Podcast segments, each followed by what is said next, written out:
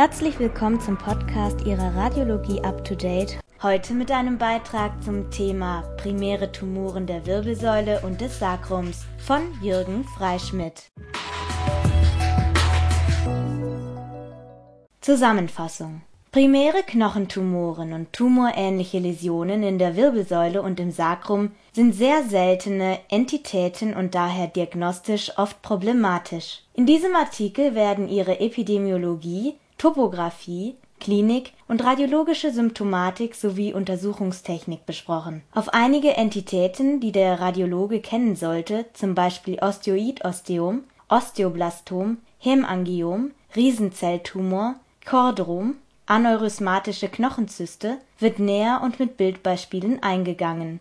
Einleitung Primäre Knochentumoren und sogenannte tumorähnliche Läsionen des Skeletts sind im Vergleich zu anderen Organtumoren als selten zu betrachten. Berücksichtigt man, dass benigne und maligne primäre Knochengeschwülste mit einer Lokalisation in der Wirbelsäule und im Sakrum an allen Knochentumoren nur einen Anteil von etwa 5 Prozent haben, dann muss man sie als wahre Raritäten auffassen, ganz im Gegensatz zu spinalen Tumoren des Nervensystems so stehen in Deutschland etwa 2000 oder mehr Neuzugängen spinaler Tumoren pro Jahr etwa 100 primäre Knochentumoren der Wirbelsäule oder besser des Wirbelorgans gegenüber. Trotzdem muss auch der nicht spezialisierte Radiologe zumindest mit den Entitäten vertraut oder auf sie geistig vorbereitet sein, die sich mit radiologischen Methoden sicher oder weitgehend sicher zuordnen lassen dies umso mehr, als orthopädische Chirurgen, Neurochirurgen und Pathologen auf die Zuarbeit des Radiologen angewiesen sind. In Anbetracht der histologischen Polymorphie einzelner Entitäten,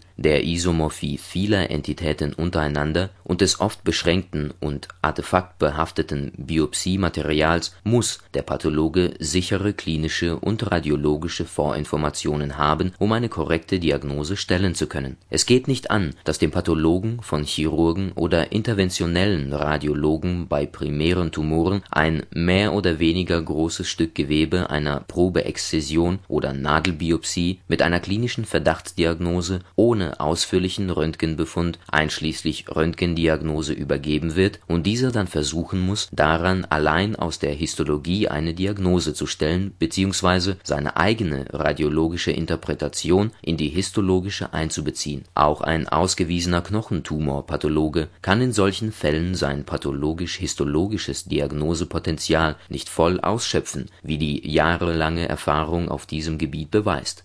Wenn der Pathologe mit der Probeexzision allein gelassen wird, dann wird er versuchen, selbst die Radiologie zu beurteilen. Wenn der Pathologe mit der Probeexzision allein gelassen wird, dann wird er versuchen, selbst die Radiologie zu beurteilen Dazu fehlen ihm jedoch die nötigen Kenntnisse. Selten besitzt er den Mut, dem Chirurgen die Probeexzision zurückzugeben und darauf hinzuweisen, dass er sie nur bearbeitet, wenn ein kompetenter radiologischer Befund vorliegt, von den Nachteilen, die dem Patienten dadurch entstehen, ganz abgesehen die Folgen sind dann unnötige Sicherheiten in der Diagnose, die umfängliche und zeitraubende Besprechungen zwischen den beteiligten Disziplinen nach sich ziehen und die meistens auch nach deren Klärung dennoch in den Behandlungsakten und insbesondere auch in den Köpfen der behandelnden Ärzte und der Patienten sowie deren Angehörige bleiben. Der Radiologe muss also präoperativ eine konkrete Arbeitsdiagnose stellen oder das differentialdiagnostische Spektrum stark einengen, wozu er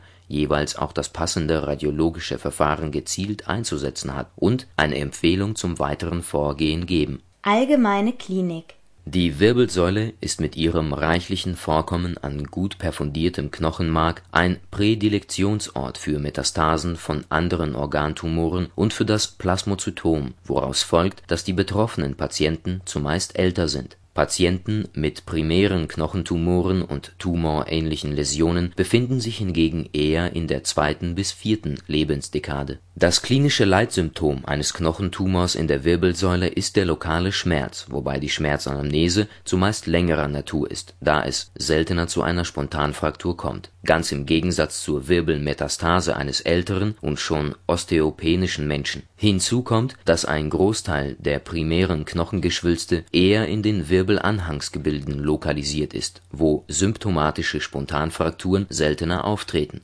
Das klinische Leitsymptom eines Knochentumors in der Wirbelsäule ist der länger bestehende lokale Schmerz.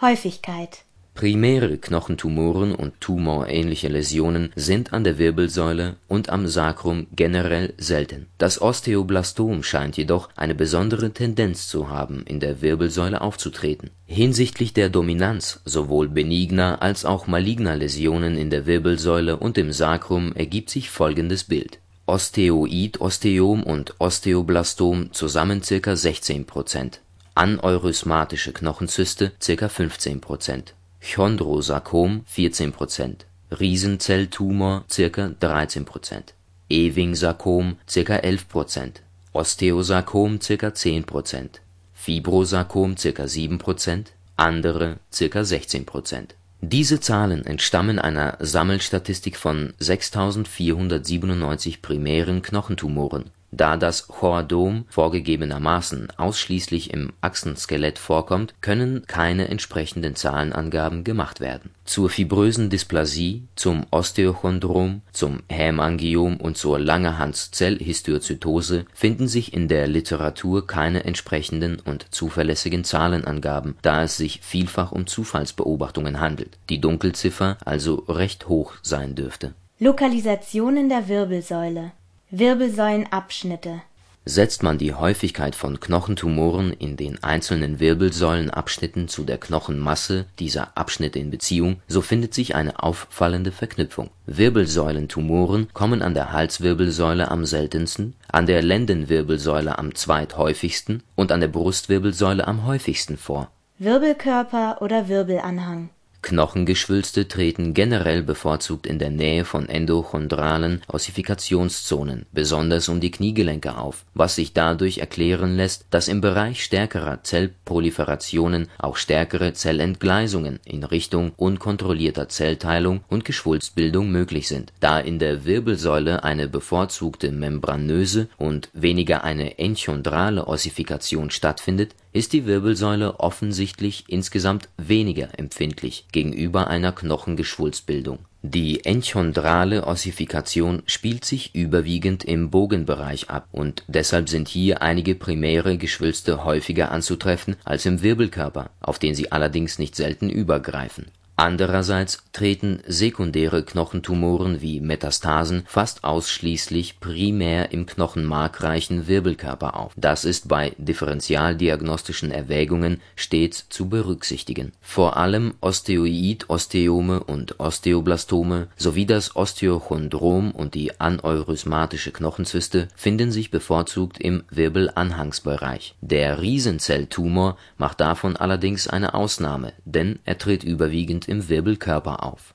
Untersuchungstechnik Magnetresonanztomographie und Computertomographie Da die Projektionsradiographie bei der Diagnostik von Wirbelsäulentumoren, insbesondere bei einem Tumorsitz im Wirbelanhangsbereich, wegen der bekannten Summations und Überlagerungsphänomene praktisch kaum noch einen diagnostischen Stellenwert besitzt sollte man mit einer Magnetresonanztomographie starten und bei der geringsten Auffälligkeit eine Computertomographie, gegebenenfalls eine Skelettszintigraphie folgen lassen. Eine Computertomographie immer nur des in der Magnetresonanztomographie auffallenden Bereichs erhöht bei einem vom Knochen ausgehenden Prozess die diagnostische Spezifität, da der Knochen und verknöchernde Prozesse vorerst nur mit einer mit Röntgenstrahlen arbeitenden Methode direkt dargestellt werden können. Eine ergänzende umschriebene Computertomographie aus falsch verstandener Strahlenangst nicht einzusetzen und damit gegebenenfalls diagnostisch in eine falsche Richtung zu gehen, ist ein Fehler. Dabei ist immer zu bedenken, dass präoperativ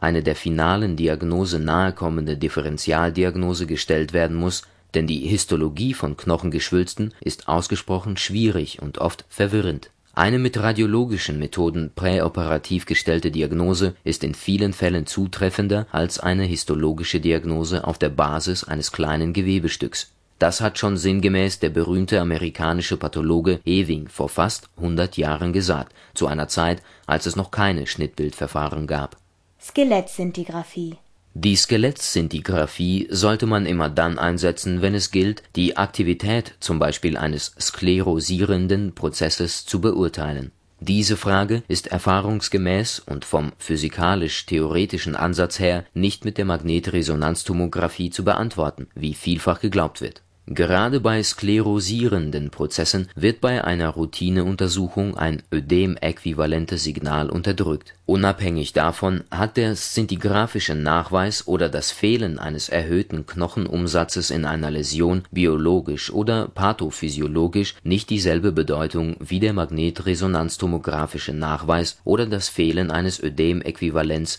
in derselben Läsion um rechtzeitig die richtigen diagnostischen Weichen stellen zu können, muss der Radiologe vor, während und nach der radiologischen Untersuchung präsent sein. Er kann einen Patienten mit Verdacht auf einen Wirbelsäulentumor nicht einer sogenannten Routineuntersuchung durch eine medizinisch-technische Röntgenassistentin überlassen. Klinische und radiologische Charakteristika im Folgenden werden die Tumor oder Tumor-like Entitäten näher besprochen, die radiologisch mit einiger Sicherheit diagnostiziert oder deren differentialdiagnostisches Spektrum radiologisch und klinisch stark eingeengt werden kann. Vorweg sei festgestellt dass eine Graduierung nach dem Lodwig-Schema definitionsgemäß an der Wirbelsäule nicht möglich ist. Die Langerhans-Zellhistiozytose, insbesondere das eosinophile Granulom, findet keine Berücksichtigung, da es sich dabei um eine systemische Erkrankung des retikulohistiozytären Systems handelt. Primäre Knochentumoren Osteoidosteom das Osteoid-Osteom ist gemeinsam mit dem Osteoblastom sicherlich der häufigste benigne primäre Knochentumor in der Wirbelsäule von Kindern und Jugendlichen bzw. jüngeren Menschen.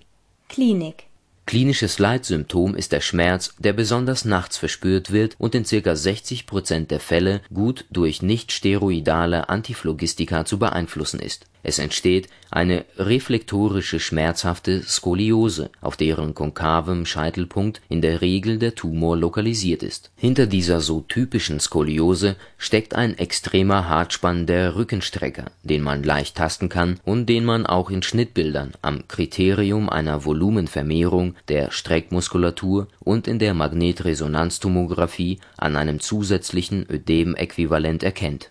Morphologie der Tumor selbst besteht aus einer definitionsgemäß bis zu maximal 1,5 cm im Durchmesser betragenden Osteolyse, in der sich in der Regel kompakte, kernartige Matrixverkalkungen finden. Um die Läsion herum besteht eine mehr oder weniger ausgeprägte reaktive Sklerose. Der befallene Knochenabschnitt, der fast immer in den Wirbelanhangsgebilden inklusive der Gelenkfacetten zu finden ist, ist zumeist volumenvermehrt vor allem bei länger bestehenden Tumoren. Bildgebung Aus dem Gesagten wird deutlich, dass die Computertomographie die Untersuchungsmethode der Wahl ist, das heißt die höchste Spezifität besitzt. In der Magnetresonanztomographie wird oft der beweisende Nidus übersehen, es dominiert ein unspezifisches Ödem-Äquivalent im Tumorbereich. Bei stark verknöchertem Nidus ist dieser nur mit extremer Fensterung darstellbar in dieser Situation ist nach eigener Erfahrung die Mehrphasen-Skelettszintigraphie mit SPECT hilfreich, denn sie stellt den hyperperfundierten Nidus früh und die reaktive Sklerose spät dar dieser Befund muss dann gegebenenfalls mit 0,5 bis 1 mm dicken Computertomographieschnitten gezielt dargestellt werden, vor allem bei geplanter Intervention, wenn man nicht Gefahr laufen will, zu viel sklerosierten Knochen, indem man den Nidus vermutet, zu entfernen und damit eine Instabilität zu schaffen wenn man von der Klinik her ein Osteoid-Osteom vermutet, kann man die radiologische Untersuchung mit einer Magnetresonanztomographie starten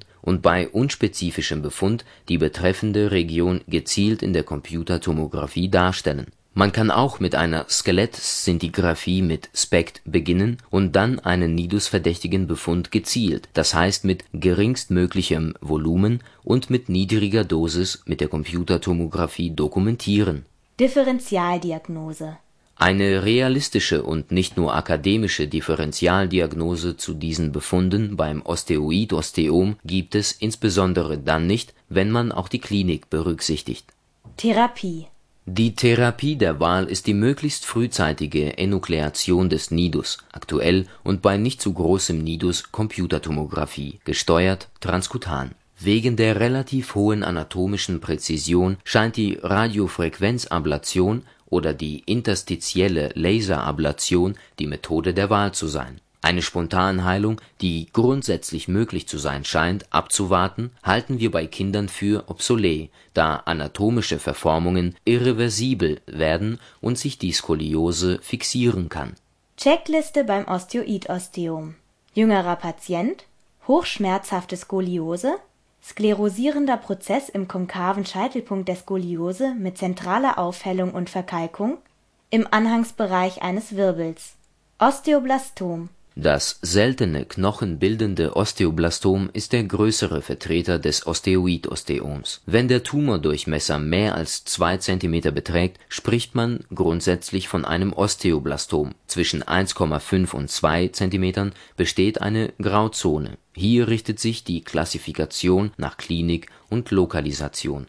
Morphologie Das Osteoblastom ist grundsätzlich aggressiver als das Osteoidosteom, das heißt es wächst expansiver und neigt ausgesprochen zu Rezidiven, wahrscheinlich weil es technisch schwieriger komplett zu resezieren ist. In gut 61 Prozent der Fälle ist der Tumor allein auf die Anhangsgebilde begrenzt, in 25 Prozent der Fälle sind sowohl Anhangsgebilde als auch der Wirbelkörper involviert. Und in nur 14 Prozent ist allein der Wirbelkörper befallen. Auf das Problem des sogenannten aggressiven Borderline oder gar malignen Osteoblastoms wird an dieser Stelle nicht näher eingegangen. Klinik die Klinik des gewöhnlichen Osteoblastoms ist blander als beim Osteoidosteom. Bei größeren Exemplaren mit Beteiligung des Wirbelkörpers kann es zu Spontanfrakturen mit entsprechend heftigerer Schmerzsymptomatik kommen. In 26% bzw. 38% der Fälle können sich neurologische Defizite entwickeln. Gut ein Drittel der Patienten entwickeln eine Skoliose, betroffen sind vorwiegend junge Menschen. Bildgebung Radiologisch besteht der Tumor im Wesentlichen aus einer glatt begrenzten Osteolyse, die im Extremfall bis zu 10 cm messen kann, der befallene Knochenabschnitt ist aufgetrieben. In weniger als der Hälfte der Fälle sind eine Umgebungssklerose und eine Matrixmineralisation nachzuweisen. Die meisten von uns beobachteten Fälle waren hypervaskularisiert, was im Szintigramm zu einer frühen und intensiven Anreicherung führt im kontrastgestützten Computertomogramm oder in der Magnetresonanztomographie kommt es zu einem entsprechend starken Enhancement. Nicht selten kommen beim Osteoblastom sekundäre aneurysmatische Knochenzysten vor. Checkliste beim Osteoblastom Jüngerer Patient Schmerzhafter lytischer expansiver Prozess mit oder ohne Matrixverkalkung und starker Vaskularisierung im Wirbelanhangsbereich Osteochondrom das Osteochondrom scheint an der Wirbelsäule sehr selten vorzukommen, sowohl als solitäre Läsion als auch als Teil einer Exostosenkrankheit. Dies steht im Gegensatz zu der Tatsache, dass diese Läsion mit 40 Prozent den häufigsten benignen Knochentumor überhaupt repräsentiert die letzte Zahl stammt aus einem histopathologischen Krankengut, berücksichtigt also nicht die vielen Osteochondrome, die durch Zufall radiologisch gefunden, sicher eingeordnet werden und keiner histologischen Überprüfung bedürfen. Klinik Wenn der Tumor größere Dimensionen bei einer Wirbelsäulenlokalisation erreicht, kann es vorgegebenermaßen zu neurologischen Komplikationen kommen. Morphologie der Tumor besteht aus einem Kopf und aus einem Stiel aus in der Regel reifer Spongiosa. Der Stiel entwickelt sich direkt aus dem Markraum des ihn tragenden Knochens, das heißt, es gibt keine kortikale Barriere. Dem Kopf sitzt gewöhnlich eine auf T2 gewichteten Bildern signalintensive Knorpelkappe auf, die nicht dicker als zwei Zentimeter sein sollte. Andernfalls muss man zumindest bei einem Erwachsenen ein exostotisches Chondrosarkom annehmen Checkliste beim Osteochondrom von den Wachstumszonen des Wirbelkörpers oder aus deren unmittelbarer Nähe direkt ausgehender produktiver Knochenprozess. Ausgereifte Spongiosa im Stiel und im Kopf, der Markraum des Kopfes und des Stiels gehen kontinuierlich in den Markraum des tumortragenden Knochens über. Kopf mit Knorpelkappe. Chondrom das Chondrom oder Enchondrom kommt nur in einem Prozent aller Fälle in der Wirbelsäule vor und wird deshalb an dieser Stelle nicht näher besprochen, insbesondere da anhand der wenigen bisher bekannt gewordenen Fallzahlen keine verlässlichen Aussagen darüber gemacht werden können, ob Chondrome in der Wirbelsäule eine spezifische radiologische Symptomatik besitzen Andererseits ist Vorsicht geboten, wenn der Pathologe aus der Biopsie einer Läsion ein Chondrom diagnostiziert. Hämangiom.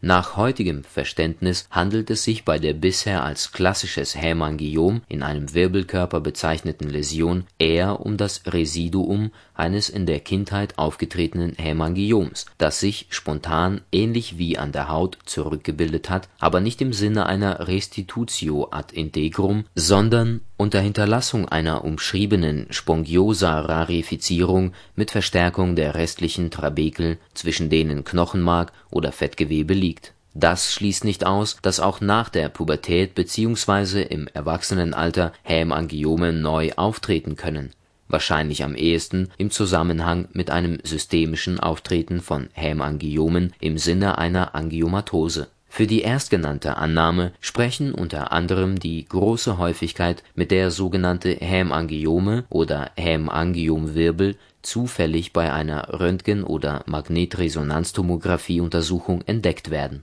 Bei Autopsien kann man in ca. 12 Prozent der Fälle mit einem klinisch stummen Hämangiom rechnen.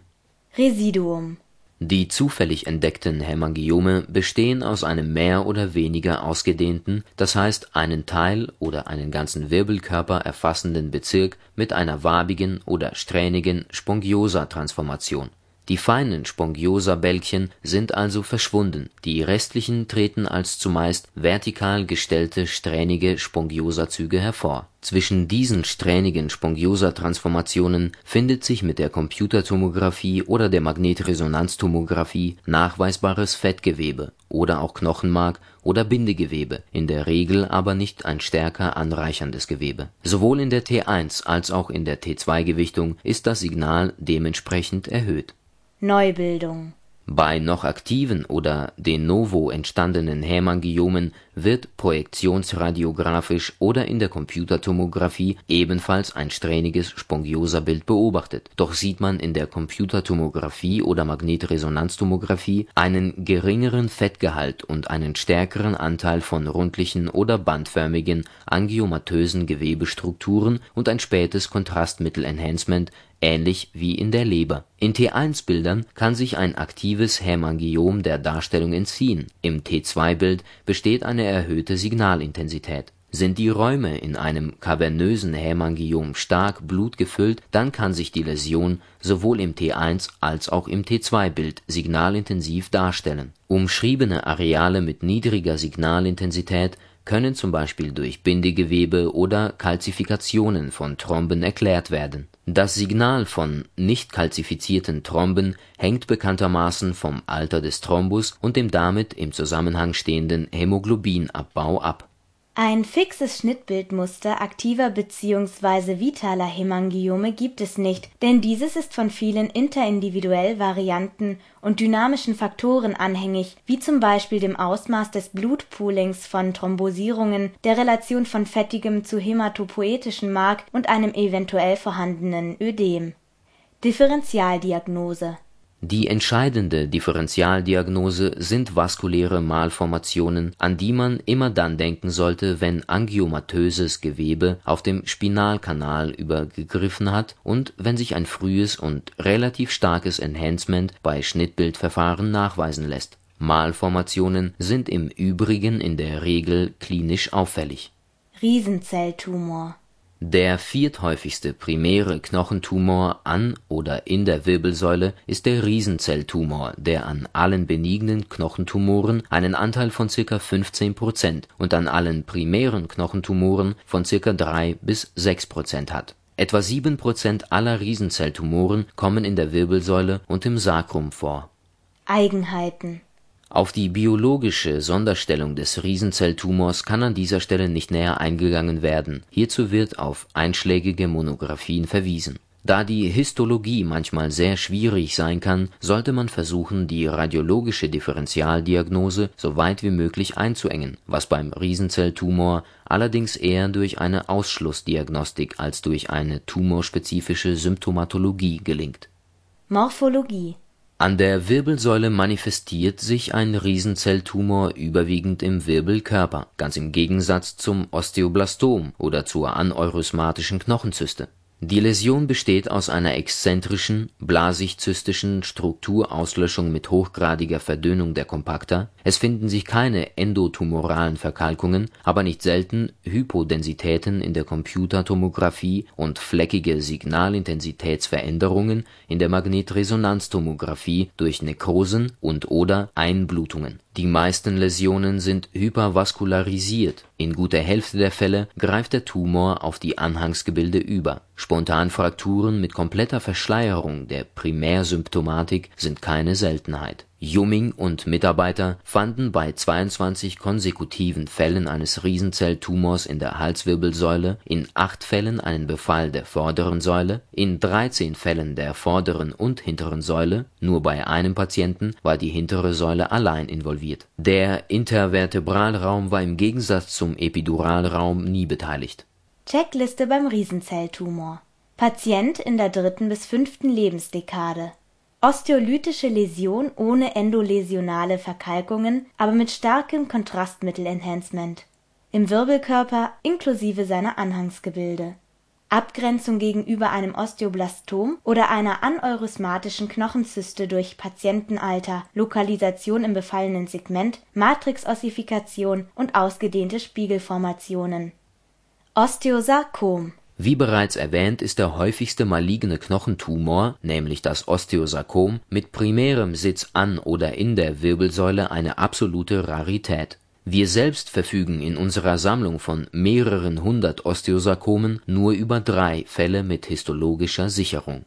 Checkliste beim Osteosarkom Vor allem bei jüngeren Patienten grob zerstörende Läsionen mit typischen Matrixverkalkungen Chondrosarkom Wenngleich das primäre Chondrosarkom mit gut 18 Prozent aller histologisch bestätigten Knochentumoren gar nicht so selten ist, verfügen wir in unserer relativ repräsentativen Sammlung nur über sechs Fälle, von denen aber allein vier im Os-Sarkom lokalisiert sind Letzteres erinnert interessanterweise insbesondere mit seinen Massae laterales vom anatomischen Aufbau her an die übrigen Beckenknochen, eine der häufigsten Lokalisationen des primären und sekundären Chondrosarkoms.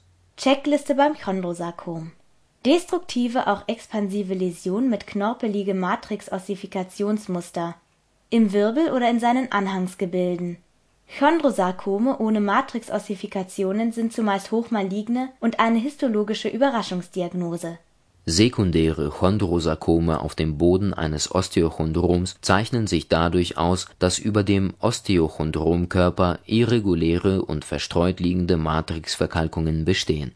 Ewing-Sarkom Nur etwa vier Prozent aller Ewing-Sarkome sind an oder in der Wirbelsäule oder im Sarkom lokalisiert.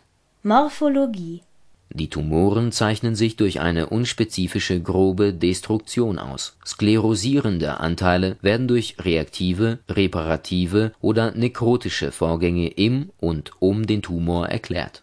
Diagnostik Die Diagnose wird wegen der unspezifischen Radiologie ausschließlich auf histologischem Wege und mit der molekularen Genetik gestellt die entscheidende Differentialdiagnose ist bei den zumeist jungen Patienten das metastasierende Neuroblastom oder das Rhabdomyosarkom und lymphoblastische Lymphom. Chordom Nach der aktuellen WHO-Klassifikation der Knochentumoren ist das Chordom als niedrig bis intermediärgradiger maligner Tumor definiert, der das Notochord widerspiegelt. Lokalisation der sehr seltene Tumor tritt also exklusiv dort auf, wo Notochord vorkommt, nämlich im Spheno-Occipitalbereich, in den Wirbelkörpern und im Sakrokokzygealbereich.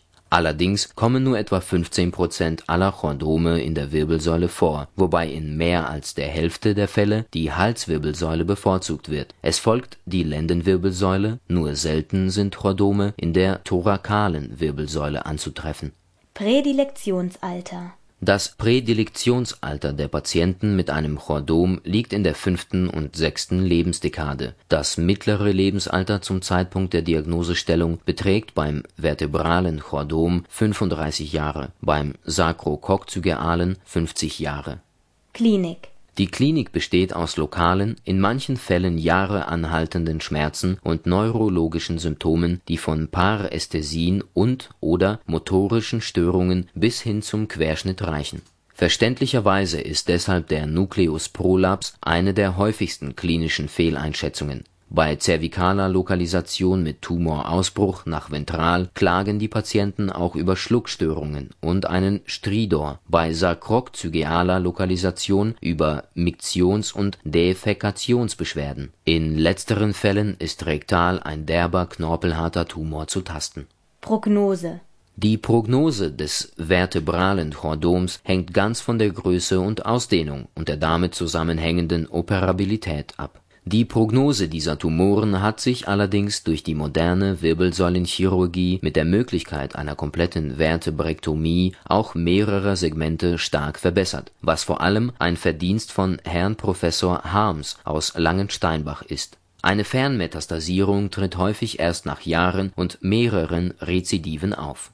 Morphologie die Radiologie eines vertebralen Chordoms besteht im Wesentlichen aus einer unspezifischen, von einem welligen oder unregelmäßigen Skleroserand oder einer mehrflächigen Sklerose umgebenen Osteolyse in einem Wirbelkörper, die zum Zeitpunkt der Entdeckung des Tumors bereits erhebliche Ausmaße erreicht haben kann und ein oder zwei der Nachbarsegmente involviert in etwa zwei Drittel der Fälle hat der Tumor einen mehr oder weniger ausgedehnten parossalen Weichteilanteil und in etwa 30 bis 50 Prozent ist mit einer intratumoralen Kalzifikation zu rechnen, die aus unregelmäßigen, fleckigen, auch bizarr konfigurierten Herden besteht, ähnlich wie beim Chondrosarkom Ziemlich spezifisch für das vertebrale Chordom ist eine Ausbreitung über die parossalen Weichteile in das nächste Segment, was auch wir immer wieder beobachten konnten, während ein transdiskales Übergreifen eher selten ist. Bildgebung bei den Untersuchungen von Smulders und Mitarbeitern fanden sich in T1 gewichteten Bildern die Tumoren isointens oder leicht hyperintens im Vergleich zur Muskulatur, in der T2-Gewichtung hyperintens, die Kontrastmittelaufnahme war eher moderat. In der Computertomographie sieht man septierte Zonen mit minderer Dichte und eher amorphe Kalzifikationen. Ein Kontrastmittel-Enhancement ist obligat in Schnittbildern wird oft der ja auch makroskopisch auffallende lobuläre Aufbau des Tumors deutlich. Bei sarkokokcygealer Manifestation besteht zumeist eine Osteolyse von beträchtlichem Ausmaß, die sich häufig paramedian ausbreitet. In 85 Prozent der Fälle lässt sich mit Schnittbildverfahren ein parossaler, nach ventral gerichteter Weichteiltumor nachweisen, der Rektum und Harnblase komprimieren kann. Differentialdiagnose die wesentlichen Differentialdiagnosen vertebraler Chordome sind der Riesenzelltumor und das solitäre tumorförmige Plasmozytom. Bei beiden Entitäten lassen sich jedoch in der Regel keine endoläsionalen Kalzifikationen nachweisen und sie wachsen seltener über die Weichteile in den benachbarten Wirbelkörper. Eine weitere Differentialdiagnose, allerdings zu frühen vertebralen Chordomen, ist der tiefe intravertebrale oder intraspongiöse Diskus prolaps. Checkliste beim vertebralen und sakrokokcygealen Chordom Vertebrales Chordom. Osteolytische Läsion mit größerem parossalem Tumoranteil, der sich nach Kranial oder Kaudal ausbreitet, zur Kompression benachbarter Organe und/oder zur Destruktion im benachbarten Segment führt. Eventuell nicht-chondrogene Kalzifikationen im parossären Anteil. Läsion liegt im Wirbelkörper. Sakrokokcygeales Chordom bei Patienten ohne Tumoranamnese der häufigste maligne Tumor im Sakrokokcygealbereich. Destruktive Masse mit ventraler parossaler Ausbreitung mit und ohne endoläsionale Kalzifikationen. Hat der Tumor keine Verkalkungen, dann kommt differentialdiagnostisch ein Riesenzelltumor in Frage. Liegen Verkalkungen oder Verknöcherungen vor, kommen auch neurogene Tumoren wie das Schwannom oder ein Hamatom in die engere differentialdiagnostische Wahl Notochordales Riesenhamatom oder Giant Notochordal Hamartoma. Diese zuerst von Mirra und Brien beschriebene Entität unterscheidet sich von sogenannten notochordalen Resten dadurch, dass sie histologisch eine gewisse Ähnlichkeit mit dem echten Chordom hat, aber biologisch eher einem Hamatom entspricht, das bis zur Pubertät eine Wachstumstendenz besitzt, dann aber sistiert. Vor allem führt das Giant Notochordal Hamartoma nicht zu Zerstörungen. Morphologie Radiologisch dominiert eine Sklerose in dem befallenen Wirbelkörper, das Szintigramm ist aber negativ. Im T1-Bild ist der Befund signallos, im T2-Bild signalreich, sofern die Sklerose nicht zu ausgeprägt ist diese Symptomatik konnten wir bisher an zwei Fällen bestätigen, es gibt aber in der Literatur bisher keine größeren Serien, so dass von einem typischen radiologischen Befund noch nicht gesprochen werden sollte. Unsere beiden Fälle waren Zufallsbefunde, weshalb wir uns auch nicht genötigt sahen, eine bioptische Abklärung herbeizuführen. Differentialdiagnostisch kam höchstens noch eine nicht fragmentierte Osteonekrose in Frage, die beiden Patienten hatten jedoch keine entsprechenden Risikofaktoren. Ein Lymphom oder ein reaktiver Prozess, zum Beispiel bei irgendeiner Spondyloarthritis, schied aus, da das Szintigramm negativ war. Tumorähnliche Läsionen Aneurysmatische Knochenzyste bei der aneurysmatischen Knochenzyste handelt es sich um eine benigne zystische, tumorähnliche Läsion des Knochens, die aus blutgefüllten Räumen besteht, die wiederum durch Bindegewebssepten aus Fibroblasten (Riesenzellen vom Osteoklastentyp) und reaktivem Bindegewebe unterteilt sind. Von allen aneurysmatischen Knochenzysten kommen etwa 15 Prozent an der Wirbelsäule vor. Die Patienten sind zumeist jung. Primäre und sekundäre Form man unterscheidet zwischen einer primären, de novo entstandenen aneurysmatischen Knochenzyste und einer sekundär in benignen und malignen Knochentumoren durch hämorrhagisch-zystische Umwandlung entstandenen aneurysmatischen Knochenzyste. Bei der primären aneurysmatischen Knochenzyste wird eine traumatische Genese angenommen. Klinik Die Patienten haben anfangs lokale, auch diffuse Schmerzen durch Muskelkontraktionen die Beweglichkeit der Wirbelsäule ist schmerzbedingt eingeschränkt, je nach Größe und Lage der Läsion kann es zu neurologischen Defiziten kommen, wie zum Beispiel Nervenwurzelkompression, Paraplegien, Querschnittsyndrom nach Spontanfraktur. Therapie die Therapie der Wahl ist die chirurgische Exzision, die allerdings nicht selten mit massiven Blutungen einhergehen kann, weshalb eine präoperative Embolisationsbehandlung nach vorheriger Angiografie zur Feststellung des Vaskularisationsgrads sinnvoll erscheint. Bei einer Lokalisation mit ungünstigen Zugangsbedingungen sind Rezidive häufig Neuerdings wird wieder von günstigen Behandlungserfolgen mit selektiver arterieller Embolisation mit N2-Butylcyanoacrylat berichtet. Morphologie Die Radiologie der aneurysmatischen Knochenzyste in der Wirbelsäule besteht aus einer blasigen Strukturauslöschung vorwiegend im Bereich der Anhangsgebilde mit zum Teil grober parossaler Ausbreitung der parossale Anteil ist in der Regel von einer eierschalenartigen Periostverknöcherung umgeben, die besonders gut auf Computertomografie-Bildern zu erkennen ist. Endoläsionale Verkalkungen werden komplett vermisst, was ein wichtiges differentialdiagnostisches Kriterium zum Beispiel gegenüber dem Osteoblastom ist ein ganz wesentliches radiologisches Zeichen sind Spiegelbildungen in der Läsion, vorgegebenermaßen optimal mit der Magnetresonanztomographie mit flüssigkeitssensitiven Sequenzen zu visualisieren, aber in der Regel auch in der Computertomographie bei entsprechender Fenstertechnik darstellbar. Nach Kontrastmittelgabe kommt es zu einem kräftigen Enhancement der Zystenwände und Septen. Checkliste bei aneurysmatischer Knochenzyste Blasige Strukturauslöschung mit eierschalenartiger Periostverknöcherung anstelle der zerstörten Corticalis ohne endoläsionale Verkalkungen.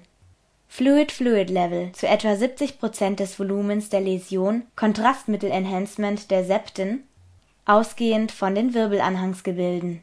Kernaussagen Bei jüngeren Menschen mit einem umschriebenen Wirbelschmerz sollte man auch an die Möglichkeit eines primären Knochentumors denken wenn die Läsion aus einer Osteolyse mit einem kompakt verkalkten Zentrum besteht und im Bereich der Anhangsgebilde lokalisiert ist, dann ist von einem Osteoid-Osteom auszugehen. Wenn die Osteolyse einen Durchmesser von mehr als 1,5 cm und eine weniger kompakte Matrixmineralisation hat und/oder stark perfundiert ist, kann man von einem Osteoblastom ausgehen Stark expansive Osteolysen, besonders im Wirbelanhangsbereich, sind bei Nachweis eines ausgeprägten Spiegel oder Sedimentationsphänomens bei einem jüngeren Menschen immer verdächtig auf eine aneurysmatische Knochenzyste. Beim Menschen ab der fünften Lebensdekade, bei denen kein Primärtumor bekannt ist, können hinter Osteolysen im Wirbelkörper auch Riesenzelltumoren, ein solitäres Plasmozytom, auch ein Chordom stecken An ein Chordum sollte man dann denken, wenn ein Tumor mehr als ein Segment befallen hat und wenn er über eine extravertebrale Ausbreitung in das oder die benachbarte benachbarten Segment Segmente einwächst und die direkte Penetration über das Bandscheibenfach meidet die meisten sogenannten Hämangiomwirbel sind wahrscheinlich Kriegerdenkmäler, das heißt Residuen von in der Kindheit durchgemachten aktiven Hämangiomen. Symptomatische angiomatöse Läsionen mit Nachweis von Gefäßstrukturen in der Kontrastmagnetresonanztomographie oder Computertomographie in einem Wirbelkörper und seinen Anhangsgebilden entsprechen in der Regel Gefäßmalformationen Außer dem typischen Osteoid-Osteom sind alle tumorverdächtigen Läsionen in der Wirbelsäule biopsiebedürftig, wobei der transkutane Computertomographie gesteuerte Weg zu bevorzugen ist. Die Histologie sollte von einem in der Knochentumorpathologie Erfahrenen gesehen werden. Weil primäre Knochentumoren selten sind, insbesondere in der Wirbelsäule, wird ein radiologisches Konsil schon in der präbioptischen Phase empfohlen wir hoffen, Ihnen hat unser Podcast gefallen und wünschen Ihnen viel Spaß bei der Umsetzung. Bis zum nächsten Mal.